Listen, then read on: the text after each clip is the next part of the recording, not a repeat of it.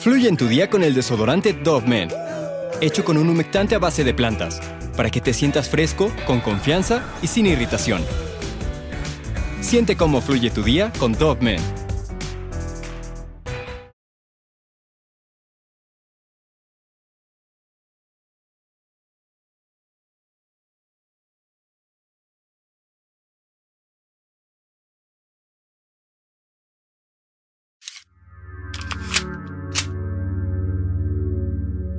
Sarah Everard, originaria de Surrey, nació en el año del 87 en una familia de cinco donde cumplía con el puesto de la hermana menor.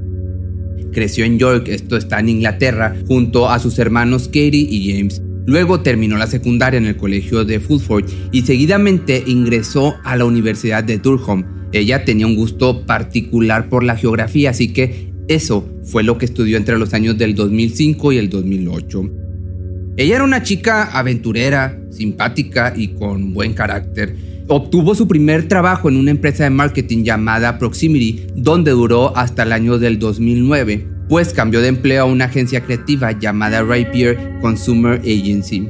Rápidamente así adquirió los conocimientos necesarios y subió como la espuma su carrera, pues la comenzaron a ascender hasta que se convirtió en gerente de cuentas. A los 33, la chica ya era una directora de cuentas de McCormack en Morrison. Además, en su vida privada, con su novio se le notaba como una mujer plena, feliz y realizada.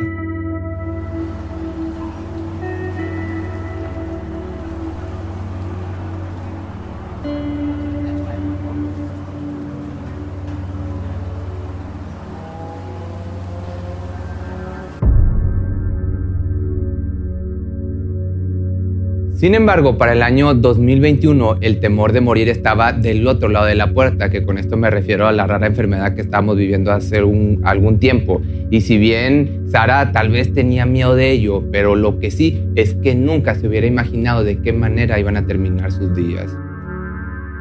Ya la noche del 3 de marzo del año 2021 regresaba de casa de una amiga en el conocido vecindario de Clapham Sara, tras horas de plática, finalizaba su día social para ir a descansar. Se despidió de su amiga eso de las 9 de la noche.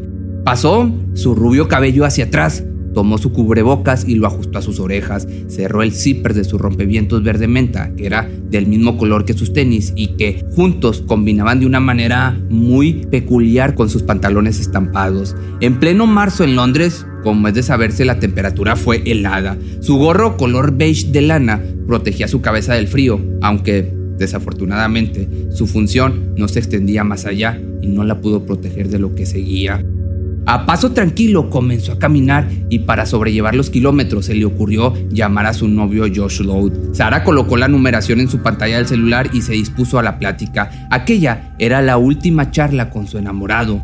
A partir de colgar la llamada, parecía que los minutos de aquella noche tardaron más de lo habitual, pues todo fue tan rápido que cronológicamente variaba la situación al paso de cada uno. Al día siguiente, Josh, al no saber de su novia, decidió llamarla a su celular, pero este parecía apagado, pues la línea enlazaba inmediatamente al buzón de voz. Al joven le pareció muy extraño. Exhaló un gran suspiro, pero un suspiro de preocupación y se apresuró en agotar las opciones para saber de ella. Alarmado y a la vez como incrédulo de que algo malo pasara, rápidamente descolgó su abrigo, se lo puso y salió de su casa caminando más rápido que de costumbre pues ella solo vivía a un par de casas de la suya. Lo más extraño para él en ese momento era que había quedado en reunirse y la chica tampoco había llegado a la cita. Al llegar a la casa, Loud revisó cada habitación, una por una, pero Sara no estaba ahí. Intenta una vez más llamarla a su celular, pero sin éxito alguno. El joven contacta entonces a la amiga con la que Sara cenó un antes. La chica le confirma que no la mensajeó para decirle que había llegado. Josh buscó en su celular el teléfono de la empresa donde ella trabajaba, pero ahí le comentaron que Everett no se presentó en una junta importante que tenía programada. El joven, ignorante de lo que le esperaba por saber, hace lo que le dicta pues su lógica. Marca desde su celular para solicitar ayuda a nada más y nada menos que la policía, que pues no que te quiera dar un, ¿cómo se dice? Un spoiler, pero pues algo tenía que ver ahí la policía. Simultáneamente, la alarmante noticia de que Sara ha desaparecido abarrota las redes sociales de sus familiares y amigos. Rápido se corre la voz implorando por saber información de la chica, pues sabían que ella jamás se iría sin avisar. Los seres queridos comenzaron a colocar pósters informando de la desaparición en los vecindarios aledaños. La angustia creció con el paso de las horas. La incertidumbre no cedía a la tranquilidad. Ya dos días después, el 6 de marzo, la Policía Metropolitana de Londres emitió un comunicado donde se dio a conocer una de las imágenes de las cámaras de la calle que mostraba el trayecto que siguió Sara cuando se dirigía a su casa en Brixton. Los oficiales acuden al vecindario, fueron puerta por puerta hablando con los habitantes de la zona con la esperanza de que alguien hubiera visto algo. Solicitan la ayuda de la comunidad. El primer paso de la investigación era saber si alguna cámara había captado alguna imagen de Sara. Y como primera línea de investigación se acordaron en verificar si aquella noche alguien había estado conduciendo cerca de la calle Pointers. A esta causa se le unió la empresa de transporte Uber, quien a su vez solicitó a sus más de 45 mil conductores londinenses que revisaran sus filmes y aportasen algo algo si lograban ver algo que tuviera alguna relación con esta desaparición. Para el 9 de marzo, sumergidos en la investigación y de manera literal, la policía llevó a cabo un operativo en el lago del parque Clapham Ponders. A su vez, perros entrenados buscaban algún rastro de la joven británica en las calles de las cercanías y las zonas verdes donde ella debería haber pasado. La búsqueda finalmente arrojaría las primeras pistas. 9.27 pm. Sara cuelga y guarda su celular. 9.28. La cámara de la puerta de una casa registra el paso de Sara. Se le logra ver serena, relajada, caminando lento como disfrutando la velada. 9.32 pm. La cámara de un coche patrullero capta a la joven caminando sola por la calle. Hasta ese momento todo parecía tranquilo. 9.35 pm. El sistema de vigilancia del transporte público captó dos personas en la calle Pointers y un carro Vauxhall Astra blanco detenido con los faros intermitentes encendidos. Una es Sara y el otro es un hombre alto, robusto, que parece, no sé, de cuarenta y tantos. Se le vio conversar. Imponente este sujeto. Sacó una placa de su bolsillo y la mostró a la chica. El hombre resultó ser Wayne Cousins, un policía miembro de la Dirección Diplomática Metropolitana de Londres, quien se esconde detrás de su placa de policía. Ella se le puede ver con la expresión de sorpresa, pero todavía en este punto aún no sabe que está de frente a su verdugo. Seguidamente sería arrestada, pero ¿qué riesgo representa este hombre? ¿Quién era Wayne Cousins? Ya te dije que era un policía, pero déjame te desarrollo un poco más esto. Nació y creció en el año del 72, allá en el poblado de Dover, ubicado en Kent. De ahí se sabe que en el 2002 ingresó a las Fuerzas Especiales Policiales de Kent para luego en el 2011 pasar a integrar la Civil Nuclear de Constabulary, una unidad encargada de todos los detalles de la actividad nuclear. Su récord hasta este punto digamos que iba bien, pero en el 2015 su primera falta se hizo presente. Resulta que el hombre estaba en su auto sin pantalones y por esto sería detenido por la policía.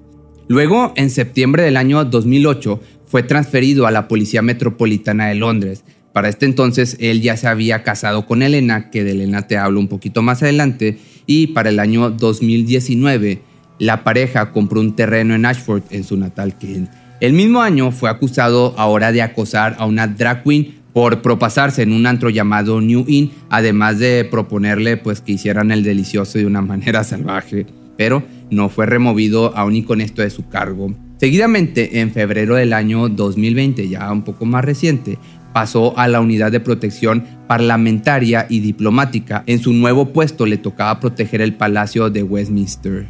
Finalmente, ya antes de Sara, en febrero del año 2021 estuvo involucrado en una queja más, o sea que con esta serían dos por exposición indecente. La segunda era de una empleada de McDonald's que, estando en el drive-thru, se percató que Cousins nuevamente estaba sin pantalones.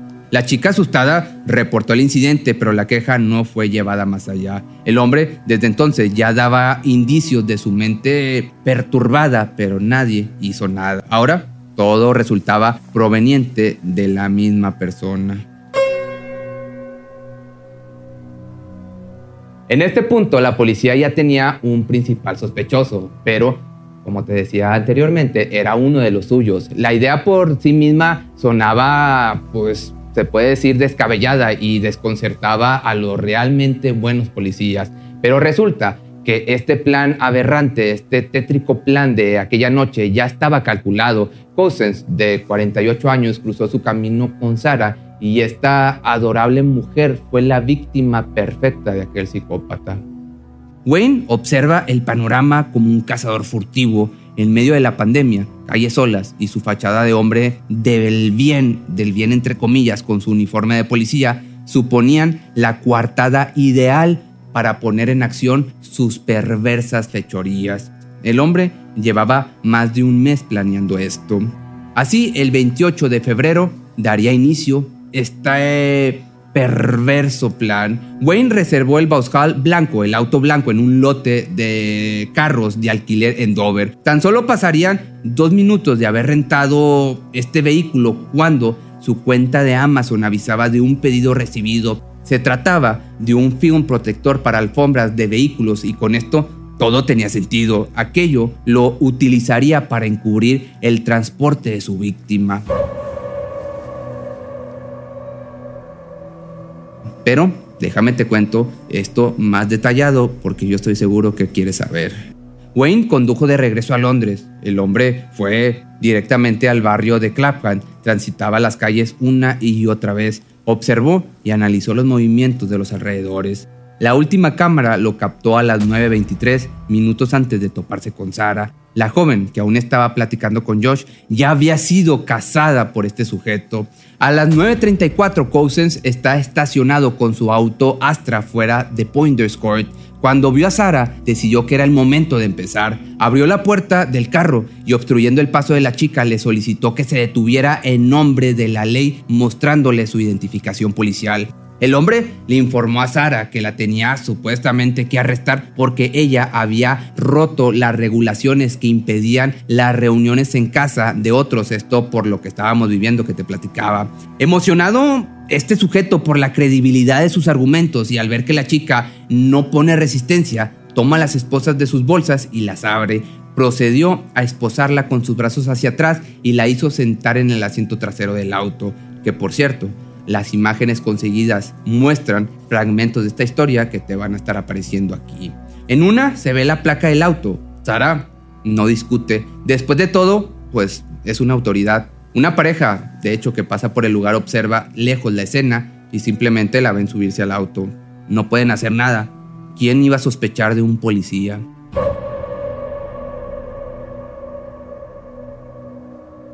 Acto seguido, el hombre maneja directamente hacia la carretera de Kent. Los lentes de las cámaras capturan su trayecto. Ya luego de dos horas, Sarah y Cousins arriban a Dover. Estando ahí, el policía tomó su arma y a punta de pistola obliga a la asustada joven a pasarse al SEAT. El SEAT es su carro particular.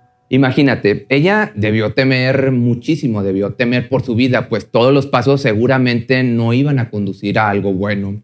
Ya entre las 11.53 pm y las 12.57 am del jueves 4 de marzo, se detectó en el móvil del Raptor una conexión a las antenas del área de World. Las investigaciones apuntaban a que este fue un lapso en el que la rubia sufrió pues el abuso, además de que le cortara la respiración con un cinturón y así, pues lamentablemente que perdiera la vida. Luego de un rato, se vio al policía en una estación de servicio en Dover. El hombre compró algunas latas de bebidas alcohólicas y abrió la primera para apenas transcurridos algunos momentos terminarlas todas. Luego tomó las llaves de su coche y se dispuso a conducir otra vez. De ahí viajó hasta Hutswood, que esto, déjame te explico, es una reserva biológica al sur de Gran Bretaña. Ahí abundan los pantanos, muchos árboles y pues por consecuencia animales. Este lugar le pareció con un gran potencial a Wayne, quien no dudó en adentrarse en él. Este hecho quedó confirmado por las cámaras de circuito cerrado que registraron su figura entre las 3.22 de la madrugada y las 6.32 de la mañana. En este lugar habría dejado el cuerpo de la mujer. Wayne manejó de regreso a Dover para subirse de nueva cuenta al auto que había alquilado. Ya montado en su propio auto, se dirigió al poblado de Sandwich, donde al cruzar su camino con un arroyo, tomó el celular de la joven y de golpe lo arrojó con fuerza hacia las frías aguas para jamás ser encontrado. Y ese mismo día, el 5 de marzo, aproximadamente dos horas más tarde, a eso de las 11.5, Wayne se detuvo en una estación de servicio en Whitefield. Ahí compró 30 litros de gasolina y un café caramel latte. Luego llegó a un McDonald's y usó el drive-thru donde pidió un jugo de naranja. En ese mismo trayecto recordó que debía hacer unas citas a sus hijos, así que llamó al dentista para concretarlas. El hombre se le veía normal, en calma. Seguidamente maneja en dirección a Hotswoods. Al llegar allá, acomoda el cuerpo de Sara dentro de un refrigerador y esparce el combustible y le prende fuego por completo. Para la 1.47 de la tarde, Wayne accede al negocio local de BQ, donde procedió a comprar dos bolsas enormes, de esas que utilizan en la construcción. Las bolsas, pues ya te podrás imaginar para qué las utilizó, pero pues déjame te digo que esto pues fue para trasladar a la chica, o bueno, lo que quedó de esta mujer. Posteriormente, Cousins llamó a sus jefes y se reportó incapaz de ir a trabajar, pues alegó tener mucho estrés y luego, para el sábado 6 de marzo, redactó un correo dirigido a su supervisor en el que le expresaba que no deseaba más portar su arma de fuego. Sin duda, pues, este comportamiento no era normal, fue bastante extraño. Sin embargo, sus jefes lo omiten con naturalidad. Esa misma tarde, Cousins llamó también al veterinario, al veterinario de su perro. En la llamada le comenta al profesional que su mascota supuestamente está muy ansiosa y desesperada. Asimismo le solicitó medicamento.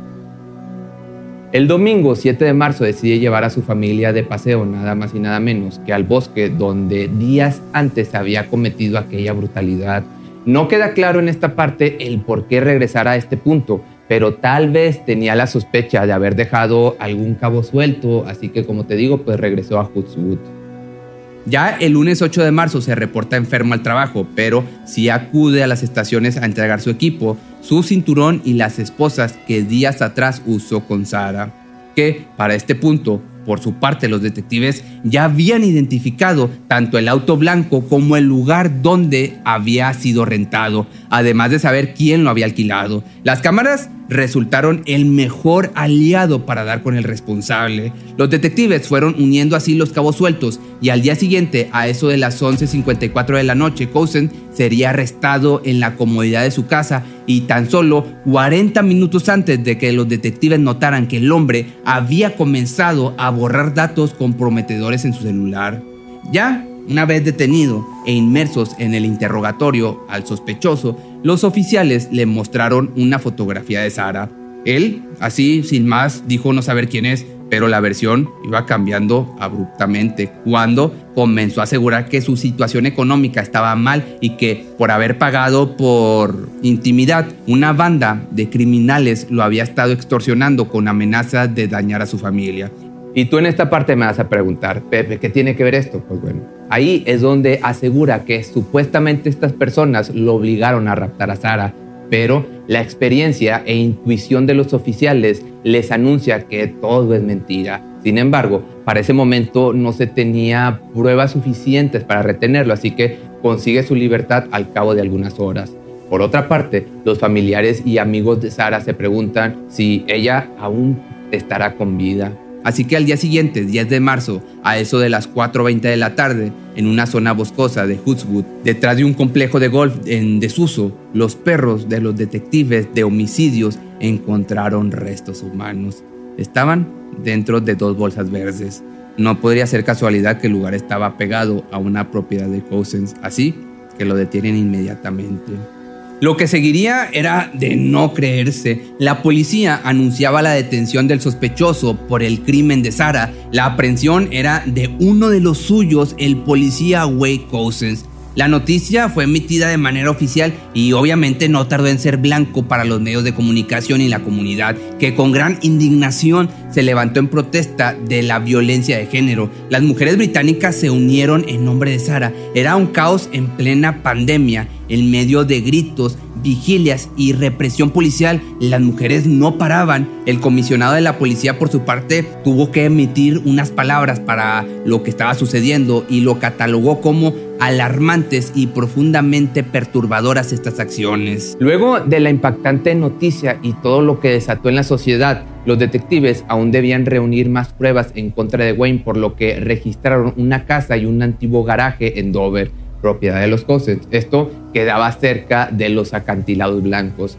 En el cateo, su esposa Elena fue arrestada, que de Elena te cuento un poquito más adelante, y esto fue arrestada poco tiempo, pues la policía pensaba que era cómplice. Luego se demostró que no y quedó en libertad, que por cierto, la primera vez que se le vio en público a Elena, la prensa rodeaba a la mujer y a ella se le notaba como cansada, a la vez decepcionada y no portaba el anillo de matrimonio con Wayne.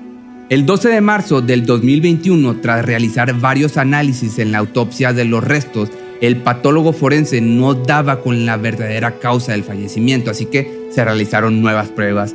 En ellas se arrojó el resultado de que la chica había fallecido por compresión de su cuello y por los registros dentales se confirmó que se trataba lamentablemente de Sarah Everard. Ya el 11 de marzo y en custodia, Cousins fue llevado de emergencia al hospital con heridas en la cabeza. Tal parece que el detenido estaba totalmente enloquecido. El hombre golpeaba su cabeza contra las paredes de las celdas y así al día siguiente sería acusado de acabar con Sara y el 13 de marzo Cousins asistió a la audiencia con el Tribunal de Magistrados de Westminster donde quedó con prisión preventiva que luego para el 8 de junio se declaró culpable de secuestro y abuso. Seguidamente en la audiencia ya celebrada cerca de un mes después, el 9 de julio, finalmente admitió lo que había hecho, aceptó haberlo planeado y aclaró que Sara era una desconocida para él. Detrás de un crimen siempre suele haber indicios desatendidos. Aquí se podría decir que había un catálogo entero. Por ello también resulta increíble que su mujer no estuviera al tanto de nada, pues durante el juicio se ventilaron una serie de incidentes íntimos para que me entiendas, te cambio la palabra, en lo que él estaba involucrado, además que sus compañeros de la fuerza lo apodaban como el violador, porque ellos sabían que a este chico le gustaba ver, bueno, no este chico, a este señor le gustaba ver, no por de índole de esos que les gusta que les peguen así, violento. Y pues esto era un comportamiento sumamente raro en esta persona. Al igual, las circunstancias en las que Sara se fue de este mundo a manos de un depravado rápidamente se volvieron viral y una representación del peligro a la que están expuestas lamentablemente miles de mujeres alrededor del mundo. En su momento, el alcalde de, Londres, Sadiq Khan, dijo tener el corazón roto por el caso de la joven y declaró que las calles de la capital no eran seguras para las mujeres. Ya luego, el 13 de marzo, el grupo Reclaim These Streets, o en español, reclamando estas calles, convocó a una vigilia nacional, pero la respuesta de la policía era cancelar tal evento argumentando que rompía con las restricciones sanitarias, así que amenazó con arrestar a todo el que estuviera allí. Las protestas se intensificaron cuando el Parlamento inglés discutió una controvertida ley que, si bien por un lado proponía endurecer sentencias contra abusos y otros delitos de esta índole, también le otorgaría mayor poder a la policía para actuar en las protestas.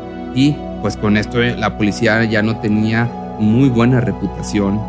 Pretendían imponer multas de 3 mil euros a las manifestantes y penas de hasta 10 años de cárcel. Aquello último pues, no tenía mucho sentido o nada de sentido.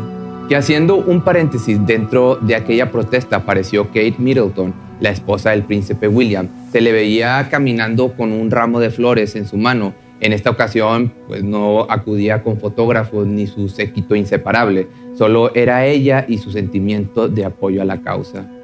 Pero a la par, la represión de las autoridades a las manifestaciones de expresión se notaba a kilómetros, pues la policía arrestaba personas y pisoteaba arreglos de flores. En contraparte, la respuesta a estos actos con furia golpeó las calles y el alcalde se vio obligado a hablar. De primera mano se disculpó diciendo que la actuación de la policía no había sido la apropiada y seguía sin ser la apropiada. Tal parecía que no venían atinando en nada. Así al día siguiente, el 14 de marzo, las mujeres se unieron nuevamente en una marcha a la que nadie se atrevió a parar. Finalmente, y regresando con lo del detenido, Wayne fue sentenciado a cadena perpetua el 30 de septiembre del año 2021.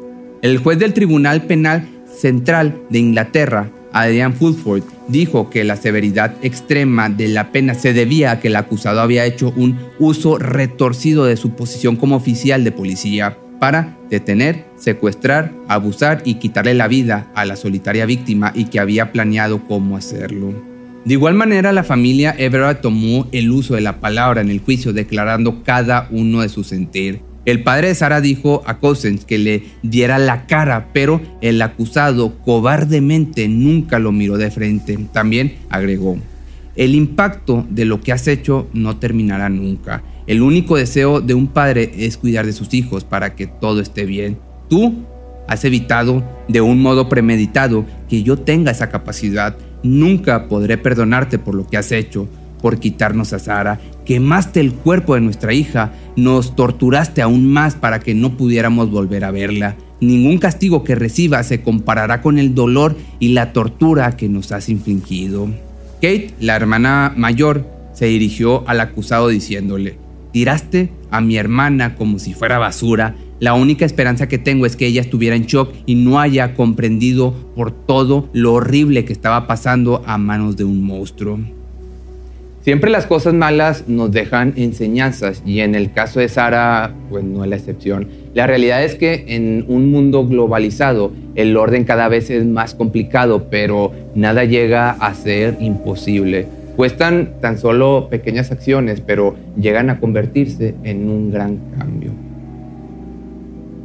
Espero que te haya gustado esta nueva etapa del canal. Ahora te voy a estar subiendo videos más elaborados, aún más elaborados y mucho más largos, que antes duraban alrededor de 10, 12 minutos. Ahora la onda es que duren alrededor de 25 hasta media hora, pero si tú me dices que te gusta más el nuevo, el pasado concepto, pues nos regresamos. Y no olvides que seguirme en mi canal, que está, te va a aparecer aquí abajo o acá, ya no me acuerdo, en cualquier de los lados, porque la mayoría de la gente que ve los videos no está suscrita. Entonces, si te suscribes, me sería de gran ayuda, que ya no me faltan tantos para el millón, nada más como 800 mil seguidores.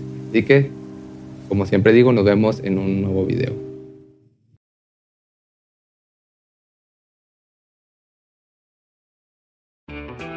Fluye en tu día con el desodorante Dove Men, hecho con un humectante a base de plantas, para que te sientas fresco, con confianza y sin irritación. Siente cómo fluye tu día con Dove Men. Cuando el tráfico te sube la presión, nada mejor que una buena canción. Cuando las noticias ocupen tu atención, enfócate en lo que te alegra el corazón. Y cuando te sientas mal, un buen médico te ayuda a sanar. Sabemos que mantener tu salud es tu prioridad, también es la nuestra en Kaiser Permanente, donde trabajamos juntos para cuidar de todo lo que tú eres. Kaiser Permanente, para todo lo que tú eres. Kaiser Foundation Health Plan of the Mid-Atlantic Stay Inc., 2101 East Jefferson Street, Rockville, Maryland 20852.